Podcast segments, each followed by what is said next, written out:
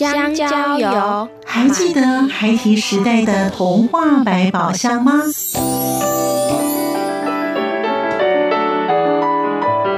我是桂文雅，世界是一本美丽的书。我是曹俊彦，从小就喜欢画画。我的人生我是王淑芬。当全世界都在下雨，泥泞不堪，全世界。我是王家珍，持续不断，好好的写。我是林世仁，创作儿童文学，让我找到自己生命中的阳光，可以探寻到生命中充满不可思议的兴奋。现在就跟着徐凡，我们一起施展魔法，回到时光隧道里，一起去挖掘笔尖上孩提的奇幻之旅吧！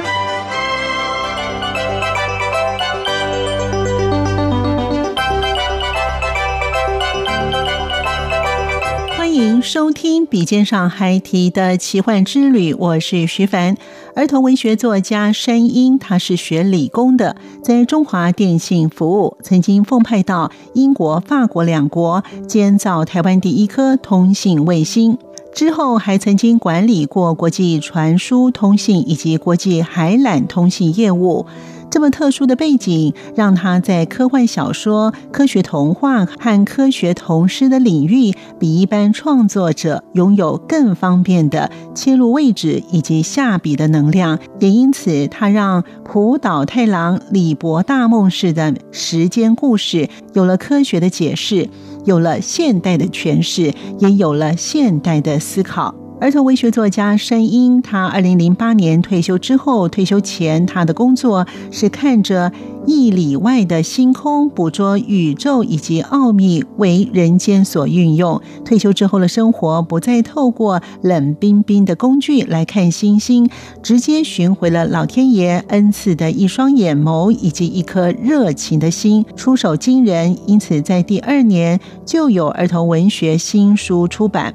老师写作十一年，有十一本的出书，其实是算是量多的。在今天节目当中，我们就跟着儿童文学作家申英老师一同去悠游他的科幻素材以及童诗和童话。欢迎收听作家私房话。童年是一坛美酒。啊啊！诗是文字的光。呃，大诗人李白说：“天生我材必有用。”因此，我希望每一个人身上的翡翠和钻石都该努力去开采，然后让他们闪亮出自己耀眼的光芒。期盼大家都能有一个美好的童年。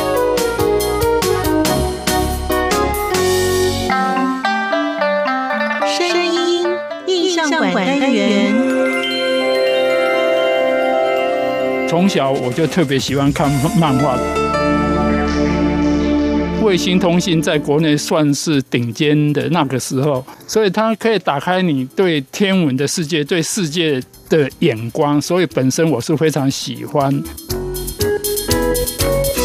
因为写作也是我的兴趣，也是我的爱好。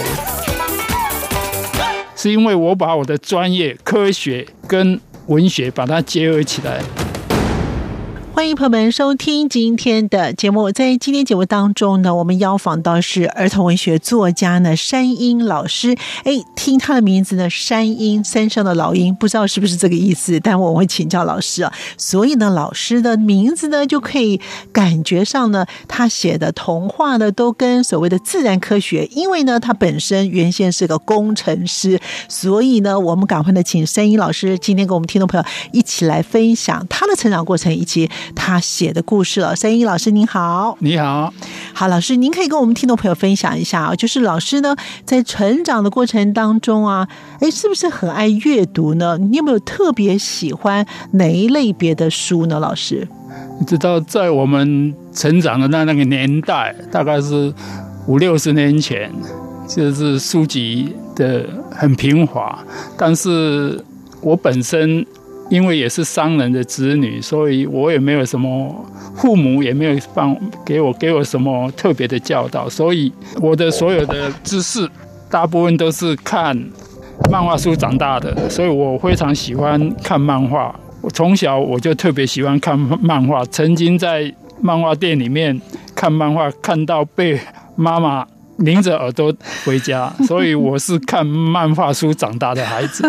哎，那很好奇哎，你们看漫画书为什么那么会写文章，还变成一个儿童文学作家？所以老师小的时候呢，看漫画，那漫画有分类吗？老师们特别喜欢，譬如说，我们小时候的漫画大概都是文学类的，还有教中教校的那一类的。哦，对，所以我在看漫画，其实我学的很多这个为人处事的道理。哦。就是比如说，朋友之间要有义哦，父母之间要有爱哦，对国家要忠。其实我看的很多漫画都是这这一类的。这个会影响老师日后。你在成长的时候，你的一些的观念吗？成长之后，对，有有很大的关系。所以，我就我所了解，我在我朋友当中或者师长眼中，我算是一个正直的人。好，所以呢，后来呢，就当了这个工程师啊。因为老师呢，在工程界的行业当中啊，真的相当的优秀啊。因为呢，老师曾经呢，在英国跟法国两国建造台湾第一颗的卫星哦。那些老师呢是电信的工程师啊，那其实你本来在你的电信的行业当中有很好的发展，为什么会跨界到儿童文学啊？一个跨的很大，一个是理工男呢，一个是文学，这个是两个不同的领域。那为什么我想要当儿童文学作家呢？老师，这个是误打误撞造成的。哦，第一个哈是我在大学毕业的时候很幸运得到一个同师奖，洪建全。童诗奖，那个时候哦，我就知道，哎，也许我写作还还还有一点本事啊，可以当做副业。本身是个工程师哈，是卫星通信工程师。其实我很喜欢我的这个工程师的行业，因为卫星通信在国内算是顶尖的那个时候，所以它可以打开你对天文的世界、对世界的眼光。所以本身我是非常喜欢。这个我自己的专业卫星通卫星通信工程师这个行业，在我上班的时候，其实对于写作，我并没有抱着专业的这种想法，我只是把它当做一种副业或者一种兴趣在发展。那我还是把我的全部的精力放在我的专业上。那是因为到了民国九十七年的时候，那个时候我。觉得我的这耳朵已经渐渐不堪负荷我跟外国人开会的这个能耐了，所以我就说，那我就选择退休。那退休以后我能做什么呢？因为写作也是我的兴趣，也是我的爱好，我就想退休以后我就来发展我的副业吧。然后从我退休到现在，大概十一年了，我写的十一本书，成绩算起来还算不错。至于为什么会不错？是因为我把我的专业科学跟文学把它结合起来，那在台湾好像很少人这样做，尤其是把科学跟童诗、儿歌、童话结合在一起，几乎是凤毛麟爪。所以我在儿童文学这个领域，在这个行业，哦，总算占有了一片天。算来说来，算是幸运了。因为老师刚才说呢，您大概在大学的时候，因为呢写童诗，就得了洪建全的童诗奖。因此呢，在你念大学的时候，你的文笔也不错哎哈。那都为为什么会想写童诗去投稿呢？那个时候是刚好看到有有在征稿啊征奖。那个时候我我还记得很清楚，我当初写的那首童诗叫做《打瞌睡》。我想这个经验每个人都有，尤其在上学的时候，老师讲的哦口沫横飞，结果你好想睡觉。我想这个经验大家都有，所以我就写的打瞌睡哦这首童诗去投稿。当时也没抱着什么希望啊，就是啊，因为这个是经验嘛，对不对？每个人都有经验就写去了，结果没想到得奖了。那那得奖的就是一种鼓励，对不对？那你代表说，哎，你写。东西能够得奖，代表至少你有一点点这个才能，然后以后我就照着本身有的经验哦，尽量去把这个经验有所感触的经验把它写出来，那慢慢慢慢慢就会累积到一些成绩。这样，这个是不是因为老师在小的时候呢喜欢看漫画书？可是漫画跟文学还有文笔啊，其实是两回事。所以老师在念国中跟高中，甚至于念大学的时候，您的文笔应该也是不错，在作文方。面是不错的哈。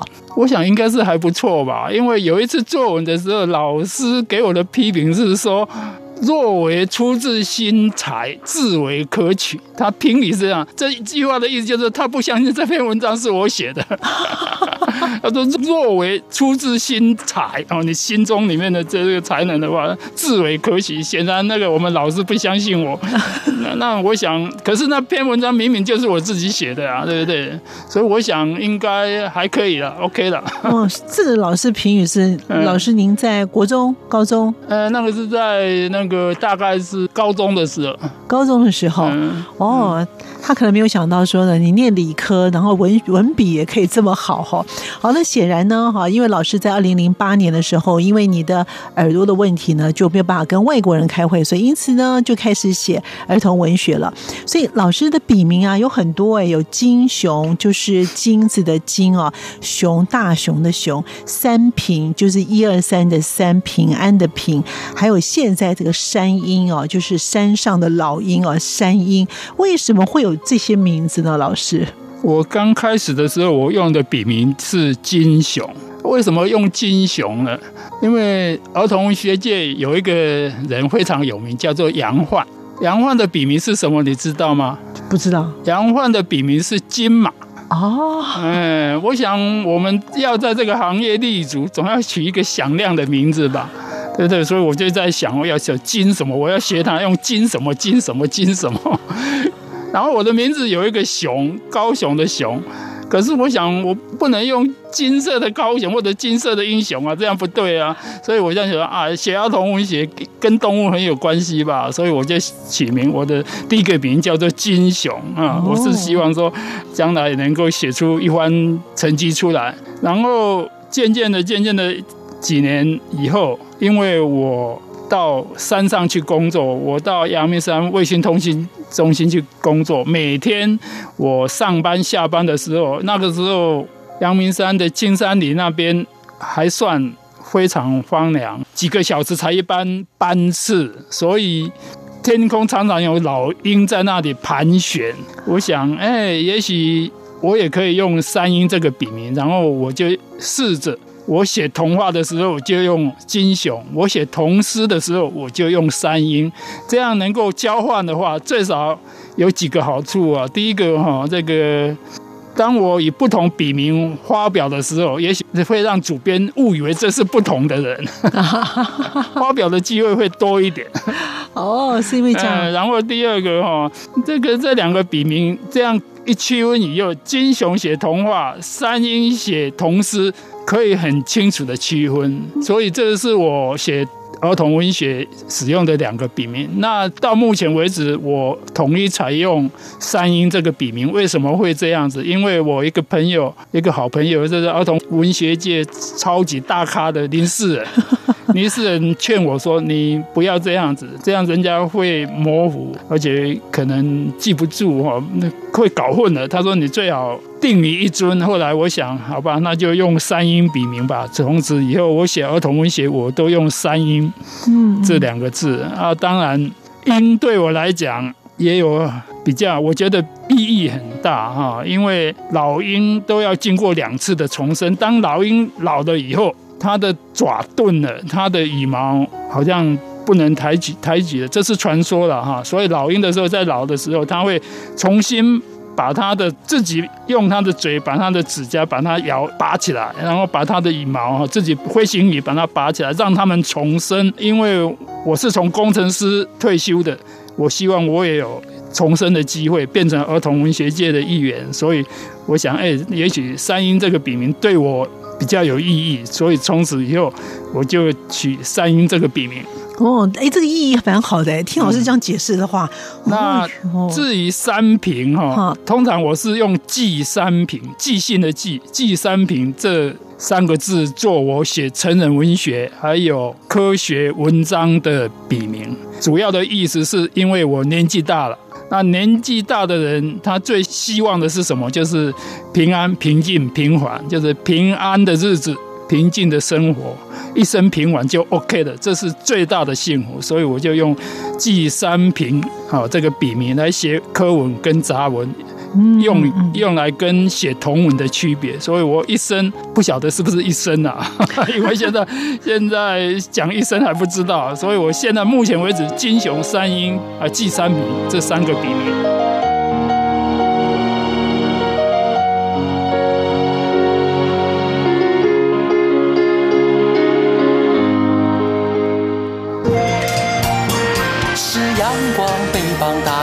世界之窗是阳光翅膀，环绕着地球飞翔。欢迎朋友们继续回到笔尖上还提的奇幻之旅。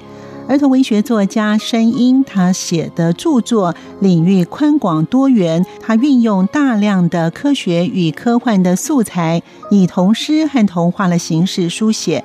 第一本的儿童文学作品《台风的生日礼物》一出手就获得第三十一次新闻局中小学生优良课外读物，以及他荣获了许多的奖项。才短短的几年之内，他先后入代的文学大奖，包含了吴浊流文艺奖、九歌年度童话奖。民生报两千年征文奖，以及台北市公车诗文奖、洪建全儿童文学奖、南洋文学奖等等，几乎已经成了一个写作和得奖的专家了。另外，老师在节目当中也跟我们分享，他有金熊、山鹰以及季三平这三种的。不同的笔名，它的作用是有哪些？同时，季三平他希望在写作的时候都能够平安幸福。我们继续聆听儿童文学作家山鹰老师继续为我们说他的故事。尤其是把科学跟童诗、儿歌、童话结合在一起，几乎是凤毛麟爪。所以我在儿童文学这个领域总算占有了一片天。我是从工程师退休的，我希望我也有重生的机会，变成儿童文学界的一员。所以，我想，哎，也许三英这个笔名对我比较有意义。季三平，好，这个笔名来写科文跟杂文。我对天文非常非常有兴趣。所以，我现在目前为止，金雄、三英啊、季三平这三个笔名。所以，老师现在就是还是用这三个吗？只是说现在都同化、同诗全部都用三英了呢？对。然后，我现在目前有的时候在大陆投稿的时候，我会。用金雄这个笔名，因为要别于有区别于这个台湾，有的有时候会这样用哦。嗯，所以这三个还是大部分绝大部分在台湾看到的都是三英。好，因为我们刚才有讲到说，老师因为在念大学呢，投稿呢就偶尔呢会中了这个童诗奖，所以开始呢就觉得，哎，我也可以写儿童文学相关的。那其实老师的想象力非常非常的丰富哦。那刚才老师有提到说，因为你。本身是个工程师啊，所以是不是在童话当中呢？因为老是喜欢天文、喜欢科学的东西啊，而且你常常呢就是悠游在宇宙洪荒这个境界当中。哎，这老师。想这些故事题材的时候，老师是不是可以给我们举个例子啊？当你本身呢在想些什么东西的时候，你会怎么样？赶快把它写下来，哎，就成了老师现在这么多的书，全部都是有关于科学的东西。我再补充一下，为什么会从科学变成文学？哈，嗯，因为我是搞卫星通信的，嗯，那我们卫星通信的祖师爷，他叫做亚瑟西克拉克先生。他是一个科学家，可是你万万没有想到，他也是二十世纪三全世界三大科幻作家之一。所以他写的最有名的一篇科幻文章叫做《二零零一太空漫游》，不晓得有没有听过哈？这部这个这部大作也拍成电影，非常有名。电影跟文学作品。文学作品都非常有名，所以我们卫星通信的祖师爷，他同时也是一位科幻作家，他写了好多好多的科幻作品，而且他得过全世界有名的星云奖、雨果奖、终身奖、科幻奖，所有的一切他都得到了。哦，他最近在斯里兰卡，就几年前在斯里兰卡逝世的哈。原来我不是不认识这个人哈，因为搞了卫星通信以后，发觉哇，我们祖师爷这么了不起的一个人物，那你作为徒孙也不能太太 落他太远，总要笑话吧，对不对哦？所以而且自己本身。我觉得自己还可以写一写点东西，然后我就人家都心有余力则以学文了，所以有空的时候哈，我就写一写跟科学幻想有关的东西。嗯，那因为我本身毕业的时候得到了童诗奖，然后我又搞科学，然后我就有一个想法是说，我是不是把科学跟儿童文学有关的童话、童诗、儿歌，通通把它。结合在一起，因为在台湾几乎很少人写这种东西。在大陆虽然有人写科学童话，但是科学童诗没有人写。我想你要出类拔萃，或者说你要异于别人，你总要搞一点别人没做过的吧。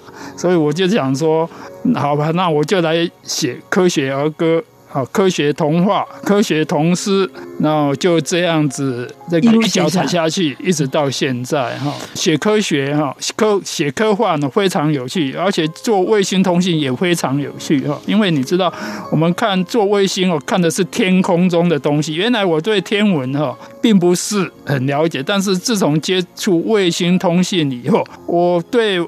天文非常非常有兴趣，而且开始了解到这个宇宙非常广大，不是你嘴巴讲的浩瀚而已。什么叫做浩瀚？我们通常我们大家讲说宇宙非常浩瀚，那再请问你一句，什么叫做浩瀚？就可能无边无际的感觉。大大一般人大概大概只会讲说哦广。大无际，无边无无际，大概只能这样讲。但是我所了解的宇宙，哈，因为我一脚踏入以后，我开始了解这个宇宙真的是不得了。因为以我们存在的这个银河系来讲，我们的银河系不是只有我们的太阳系而已。我们的银河系像我们一样的太阳系，你知道有多少吗？我刚开始的时候，我了解的是银河系有一千亿颗。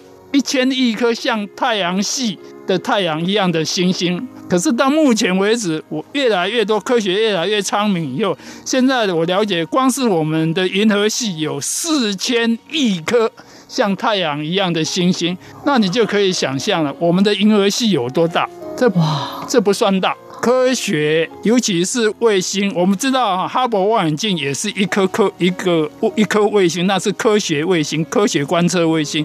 哈勃望远镜告诉我们，就哈勃望远镜目前所告诉我们的，我们这个宇宙已经知道的宇宙年龄是一百三十一八亿年，我们这个已知的宇宙像银河系一样的。像银河系一样的星系有多少？有多少？你可以猜猜看。我可以。那刚才都四千亿了，那五千亿不是以千为单位，以万为单位，以千万为单位，这个太小了。它还是以亿为单位。像银河系一样的星系，就我们已经知道的，也是至少一千亿、一千亿个像银河系一样的星系。那你再想一想。星系里面还有星星哦，像我们银河系里面有四千亿颗星星哦。那每一个银河系一千亿个银河系，每一个银河系如果都有四千亿颗星星的话，你再给它乘乘看，我们这个宇宙有多大？算不出来。所以我越来越了解我们的这个宇宙，实在是无法想象哈。每天想的，因为这个原因，所以我认为我们的这个宇宙不是只有地球人而已。外星人绝对是存在，因为你用推理、用逻辑去想，在这样浩瀚无穷的宇宙，如果只有我们地球上有人类，那人类太孤单了，太寂寞了。而且宇宙中像地球这样的环境，地球的环境并不特殊，在宇宙中比比皆是，只是。因为太遥远，距离太遥远了，都是用光年。你要从一个星系到另外一个星系，都是以光年来计算。那目前以人类的科技来讲，没办法用光年来飞行。比如说，我们的银河系从左边飞到右边，要走十万光年，十万光光走光走用用光的速度要走十万年，那光的速度是多快？每秒三十万公里，每一秒三十万公里。那你要三十万公里再乘以每秒三十万公里乘以六十秒乘以六十分乘以二十四小时乘以三百六十五天，这叫一个光年走的距离。那要走十万年。光是我们的银河系从左边走到右边要走十万光年，所以我们的银河系，我们的银河系非常大，那你更可以想象我们的宇宙无法想象，所以我一直认为宇宙应该充满了故事哈。哇！那我们你知道刚刚逝世的英国的科学家霍金，嗯，霍金说什么呢？他说宇宙本身就是一首诗。当你看着宇宙的照片的时候，你看着它，哇，好漂亮，好漂亮，晶晶亮亮。其实我们的宇宙中到处充满着诗啊，这是生命的诗歌。哇，嗯啊，这个注解真好。南慧老师跟我问我说，什么叫浩瀚？我们一般人讲的瀚。一认知的浩瀚，跟老师刚才所描述的浩瀚，真的是没有办法相比。哇，从左到右就要十万年的光景，对，哦，真的是太大。我们人真的太渺小，太渺小，根本一个点都没有办法。连个地球，我们的地球，在一个宇宙的浩瀚当中，一个点可能都没有办法。一个点只是一个点而已。所以地球消失的，对这个宇宙是没有没有任何影响，只是对我们影响很大。我们人类活在地球上，其实就是细菌；在宇宙中，其实就是细菌。我常常这样讲，因为我们人类哦，如果是造福地球的话，OK 算益虫；可是我们人类在危害地球，对不对？所以我们人类是害虫。所以我通常在演讲的时候，我都说我们人类不是蚂蚁，我们人类是细菌，是病毒。对地球来讲，难怪这次有冠状病毒。希望我们不要做病毒。也不要做细菌了。哦，对，我们最少做一个有益的虫，虽然还是虫，但是最少最少做一只有益的虫，好吗？做一只有益地球的虫。哇，这老师这样讲真的是有意思哦。